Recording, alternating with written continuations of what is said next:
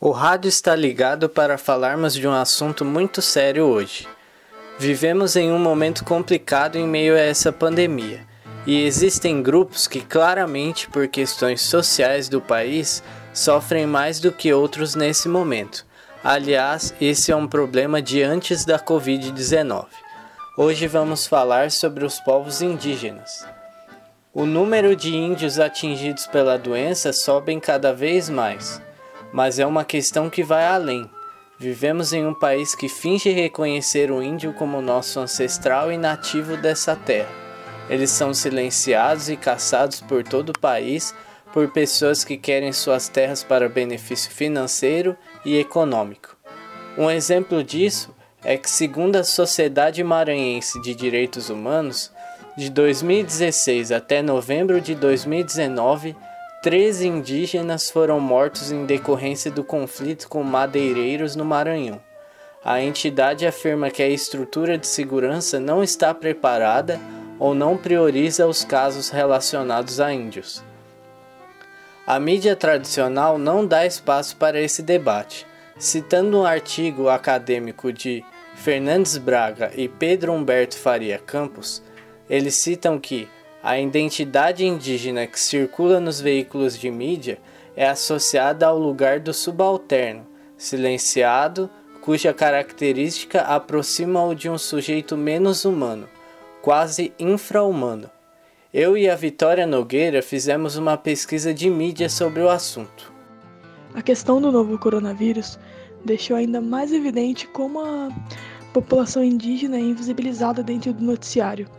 Isso porque, mesmo que agora, com a questão da contaminação pelo vírus, eles sejam pauta de noticiário, acontece com pouca frequência, uma frequência muito menor do que os grandes centros urbanos, e ainda quando acontece, é ligado apenas à questão da contaminação, da doença se espalhando entre os nativos indígenas e sobre isolamento. Eles esquecem totalmente as pautas referentes àquela população normalmente, como o avanço dos mineradores e coisas do tipo. Por isso, nós faremos esse programa, com um ativista como convidado. A entrevista foi feita no mês de abril. Eu sei que você pode questionar que tanto eu quanto o ativista somos brancos falando desse tema. Sim, porém aguardem porque não terá só esse programa sobre esse tema especificamente. Traremos mais convidados para falar sobre isso. Aqui será só um começo, então vamos começar. Entrevistamos o ativista socioambiental Adriano Sampaio que começou essa trajetória em 2013 e segue atuando na luta pela causa indígena. O que te levou a ser ativista? Quando isso começou? Minha trajetória é, começou em 2013, na Praça da, da Nascente, atuando pelo coletivo Ocupe e Abrace. É, a gente ocupou essa praça com o intuito de regenerar as nascentes do rio Água Preta e a gente começou a realizar um festival, um fe uns festivais, né? Esses festivais aconteciam num, é, nas temporadas, né? Por exemplo, aconteciam nas quatro estações do ano. Então a gente é, faz esse festival para chamar atenção para as causas socioambientais da cidade, né? E para reunir né, os coletivos, para fortalecer os movimentos de luta na cidade é, que lutam por, por mais áreas verdes. Isso, né? Também, né, o que me levou também a ser, ser ativista pela causa indígena foi morar próximo das aldeias, né? E ver como essa, cau essa causa é muito invisível, né? Tanto para o poder público e, e para as pessoas da cidade mesmo, né? Quando eu cheguei na aldeia em 2014, foi uma das coisas que eu constatei, né? A invisibilidade, né? Da causa indígena e como ela é importante para todo mundo, né? Para a proteção das nossas florestas, né? E eles são muito invisibilizados, né? Pelo governo, né? Que sempre está querendo tirar os direitos deles, né? E não reconhecer o direito ancestral à terra. Então a gente tem que se reconhecer como nação indígena, né? Porque isso é muito importante para a proteção da nossa biodiversidade que é muito rica no Brasil, né? E eles são os principais guardiões de tudo isso. Qual a sua visão do atual momento dos povos indígenas no país? A visão atual do momento que eu, que eu tenho dos povos indígenas está é, tá sendo muito difícil, né? Neste atual governo, né? Não vou dizer que nos outros governos também não era difícil, né? Porque também sempre foi, né? Os povos indígenas resistem há 520 anos é, e os governos sempre estão querendo né, não reconhecer os seus direitos. E agora, nesse momento atual, é muito pior a situação deles, né? Porque esse governo já falou que não vai demarcar nenhum centímetro de terra. Ele tem a visão de explorar né, as riquezas que tem nessas terras indígenas. E o preço que se paga por essa exploração é muito alto, né? Porque aumenta o desmatamento, a mineração também é muito ruim, né? Traz muitas consequências negativas, né? Para esses povos indígenas, né? E cada vez mais o território deles está sendo é, atacado, né? Principalmente com, quando se tem um, presidente que, que é a favor né, disso, né? Então, ultimamente, os povos indígenas vêm sofrendo ataques, né? Muitas mineradoras é, invadindo a terra deles, né? Muitos garimpeiros, né? Quer dizer, né? Muitos desmatadores, né?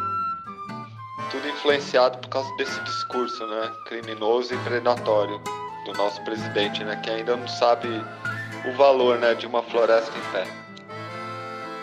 É, esses povos são muito estereotipados pelas pessoas. Como poderíamos mudar essa visão? Realmente são muito estereotipados, né? Porque o erro começa já nas escolas. O que é ensinado, né, pra gente que o Brasil foi descoberto, mas na verdade o Brasil foi invadido, né?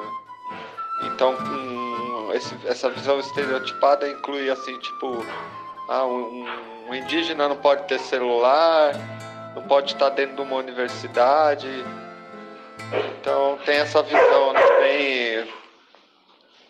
É, como posso dizer? É, uma visão preconceituosa, né? Enquanto a gente, né, já se apoderou de muitas coisas, né, da cultura deles, né, principalmente em relação à comida, banho diário e outras coisas, né. Eu acho que a maneira de mudar isso é é as pessoas terem o conhecimento, né, de como eles vivem de verdade, né? Ter a oportunidade, por exemplo, de visitar uma aldeia aqui no Jaraguá, conhecer a cultura deles, estar tá levando eles para os lugares, né, para as escolas, para as repartições públicas. Eu acho que é muito importante o envolvimento dos povos indígenas em vários assuntos da cidade, né? E eles nunca são escutados, né? Eles, tão, eles têm muito a dizer para gente, porque eles sabem como lidar com esses recursos naturais, porque eles já estavam aqui há muito tempo antes da gente. Então, eles sabem como lidar né, com os recursos naturais. Eles deveriam estar, inclusive, na política, né? Deveriam ter representantes, mais representantes indígenas. Tem poucos, né? Então, deveria ter mais. Então, eu acho que é isso, né? A nossa sociedade precisa saber escutar os povos originários dessa terra. O que as comunidades indígenas poderiam nos ensinar na sua avaliação? Eles têm muita coisa a nos ensinar, né? Muita coisa em relação à ancestralidade deles, né? Eles dão muito valor para os mais velhos, para a cultura ancestral. Por isso que eles mantêm a língua deles viva até hoje. Esses hábitos, esse modo de vida tão específico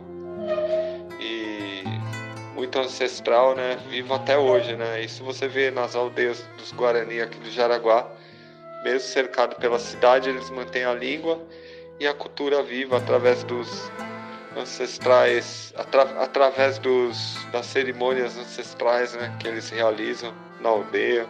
Então, uma cultura muito bacana, né? Que a gente se apropriou de muita coisa, né?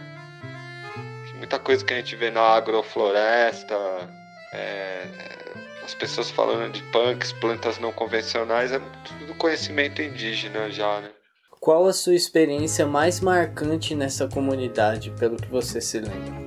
A experiência mais marcante que eu passei, desde quando eu cheguei, eu tenho passado por várias experiências marcantes, né? Uma das mais recentes foi participar da ocupação que eles fizeram no terreno que a tenda é, queria construir prédios, né? Eles foram lá, ocuparam esse terreno por mais de 40 dias. Eu pude participar, eu, eu fui testemunha, né? Contra, é, da luta deles contra a especulação imobiliária, né? Uma luta importante para a cidade, para a criação de um centro ecológico, que é a ideia deles, né? Criar um espaço público para a cidade que seria um presente não só para os guaranis, mas para a cidade toda que, tem, que já está carente de áreas verdes, né? A especulação imobiliária está avançando, né? Sem freio na cidade e ela está de olho nesse, nessas últimas áreas verdes. Um dos momentos mais marcantes também foi quando eu fui testemunha de quando eles subiram nas antenas do Pico de Jaraguá, ocuparam o Parque Estadual por três dias contra o governo estadual que, cancelou, que tinha cancelado a demarcação da noite para o dia. Também foi um, um, dos momentos mais marcantes que eu pude presenciar, né, das lutas dos povos originários, né. Foi essa subida lá da antena, quando eles desligaram os sinais de TV da cidade e deixaram a cidade parcialmente sem TV, sem sinal de celular. Então foi uma luta muito bonita que ficou na história que eu vou guardar para sempre né, no meu coração, né? Porque eu fui testemunha disso. E a luta deles foi foi histórica, né? Qual a importância de conhecer e preservar a cultura indígena brasileira? A importância de conhecer e preservar a cultura indígena é muito importante para nós como brasileiros, né? Porque a nossa cultura é de raiz, né? A gente tem que saber valorizar isso, né? E não só valorizar a cultura de fora. Acho que quem não valoriza, o povo que não valoriza a sua raiz, ele nunca vai se reconhecer. Então é muito importante, tanto que 70% da nossa população tem algum traço genético indígena no seu sangue. Então não tem como é, tapar os olhos para isso, né? É, a gente tem mais de 300, 200, não lembro exatamente quantos povos indígenas, mais de 300 povos, quase 300, né? Então é uma diversidade muito grande e, é uma, e a, é a nossa verdadeira riqueza do Brasil, né? Eu vejo assim, né? Os povos indígenas são uma das nossas maiores riquezas, né? Porque é dentro dos territórios deles e, dentro dos, dos parques dos parques nacionais aqui estão a, é, o que resta né, das nossas matas, né? E é onde está preservado, né? É só você ver um mapa de satélite do Brasil que dá para perceber isso. Como esse novo coronavírus pode se refletir nessas comunidades, analisando o âmbito geral da situação? É muito grave isso, porque a imunidade deles é diferente da nossa, né? E eu tenho acompanhado já tem morrido indígenas de Covid-19, inclusive os Yanomami, né? Estão com esse problema na aldeia. Então isso é muito grave, né? Tem que ser feita alguma política de proteção a esses povos, né? Garantir a saúde deles é, nessas comunidades, né? Que estão afastadas, né? Ter o mínimo de contato possível, né? E porque a imunidade deles não é a mesma que a nossa, né?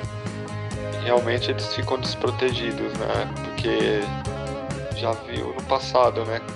Quantas doenças, né? Já mataram os povos indígenas devido ao contato, né? E isso aí também explica muita coisa, né? De que devemos preservar mais a natureza, né? Também vamos incluir nesse programa um áudio de um vídeo de YouTube produzido pelo canal Wariu que é do Christian Wariu, um indígena chavante de 22 anos. Nesse vídeo ele nos fala um âmbito mais geral dos índios no Brasil. Pronto para essa mini aula? Olá, meu nome é Christian Wariu Seremeuá, sou indígena chavante com ascendência guarani e andeva. Ou seja, eu pertenço a dois dos mais de 300 povos nativos que existem aqui no Brasil, somando mais de 270 línguas diferentes, com uma estimativa de quase um milhão de indivíduos espalhados em aldeias e cidades em todo o território brasileiro. E se falar que não existe indígena no Brasil, tá mentindo.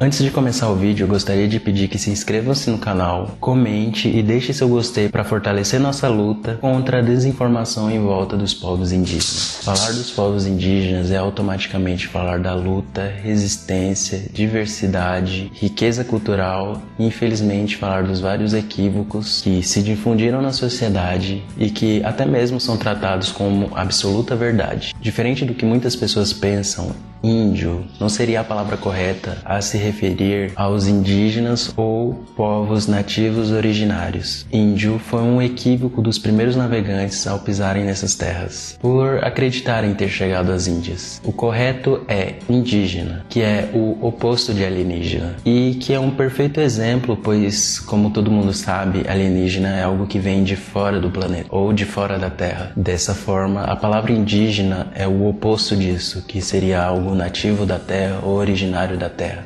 mas que é algo corriqueiro até mesmo dentro dos indígenas e não indígenas denominarem índio, pois, como eu já disse, é algo que vem de muito tempo. Outro equívoco que até mesmo eu errava era da maneira correta que deveria ser nomeados grupos indígenas. Tribo, por exemplo, é incorreto é ultrapassado e é uma denominação europeia criada para hierarquizar os diferentes povos, do selvagem ao bárbaro e por fim o civilizado, o que é um erro, pois povos, diferentemente disso, não são superiores ou inferiores, apenas têm costumes, tradições e organizações sociais e políticas distintas. Outros termos que são melhores para se referir a nós, no lugar de tribo, é povos, nações. E se fosse referir ao território que a gente mora, comunidade, aldeia, ou mesmo perguntar a denominação na língua originária do povo que você está mencionando. Os Guarani, por exemplo, utilizam o tecoá. O mais adequado é nos chamar de povos originários ou povos indígenas, porque abrange mais toda a riqueza e diversidade étnico-cultural.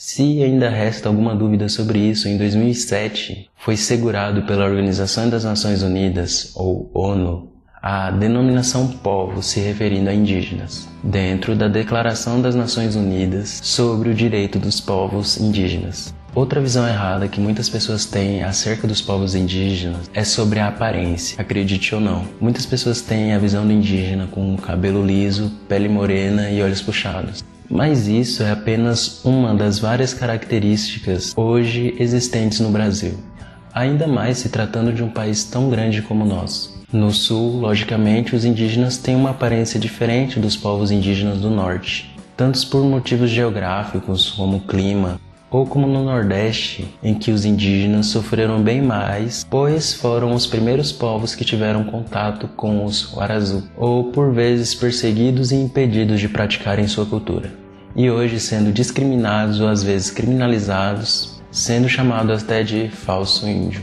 por não parecer mais com o estereótipo de indígena mas esses povos vêm de um processo de luta, reafirmando suas identidades e revivendo suas culturas. Um grande exemplo que vem dando muito certo são os Pataxó, que lutam diariamente para reconquistar suas origens e práticas culturais, que até então foram perdidas no tempo. Temos indígenas com diversos traços físicos, alto, baixo, magro, gordo, loiro, moreno, cabelo enrolado, liso, pele clara ou escura. Nosso país é extremamente diverso. É de se esperar que os indígenas também apresentem características físicas distintas, tanto levando em conta a localização, como também a tal da miscigenação, forçada ou não.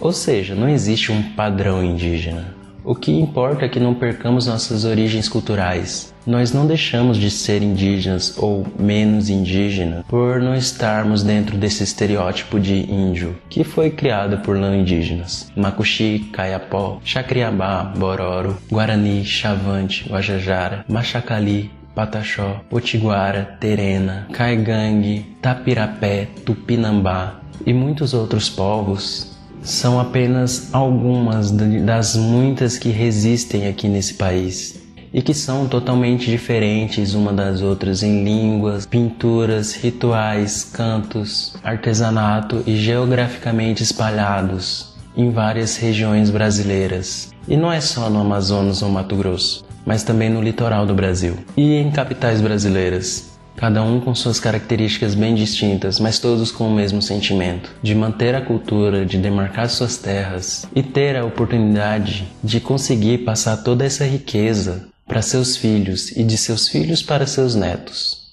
para que assim continue sendo durante muito e muito tempo os povos indígenas do Brasil.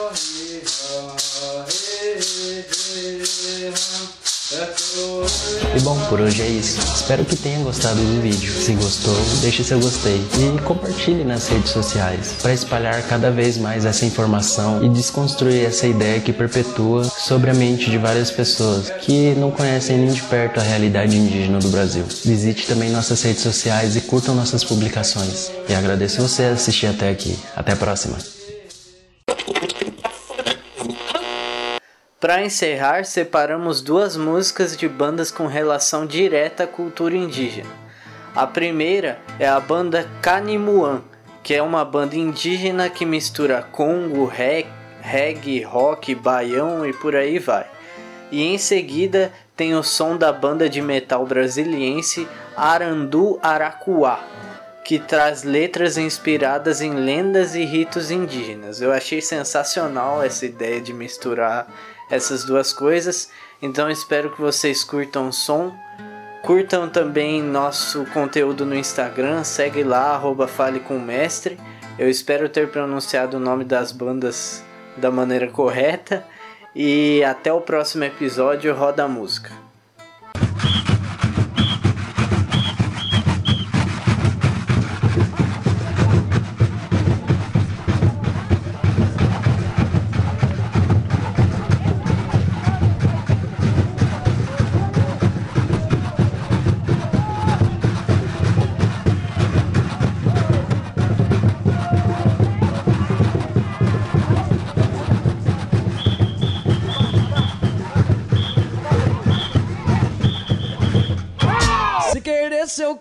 Começou a balançar. O som do tambor e a levada da casaca. Entra na roda e tira a moça pra dançar. É dia de conga, é festa menina, pode festejar.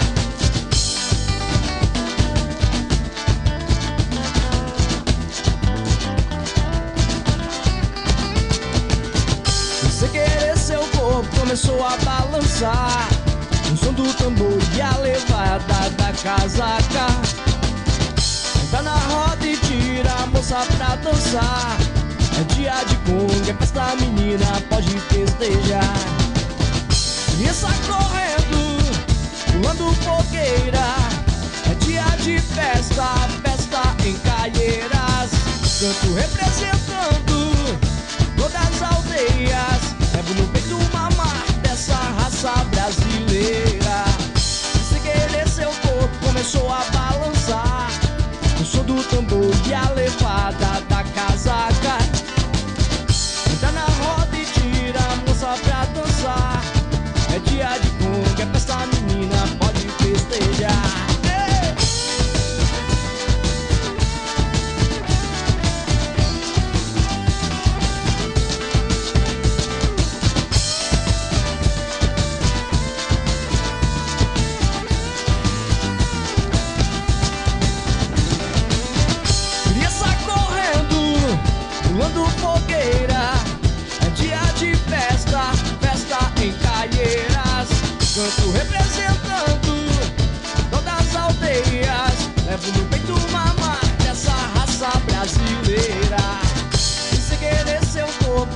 começou a balançar.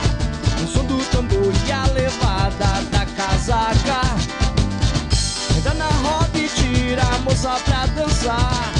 É dia de conga, é festa menina, pode festejar.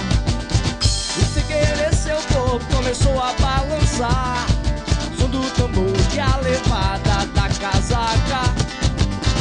Entra na roda e tira a moça pra dançar. É dia de conga, é festa menina, pode festejar.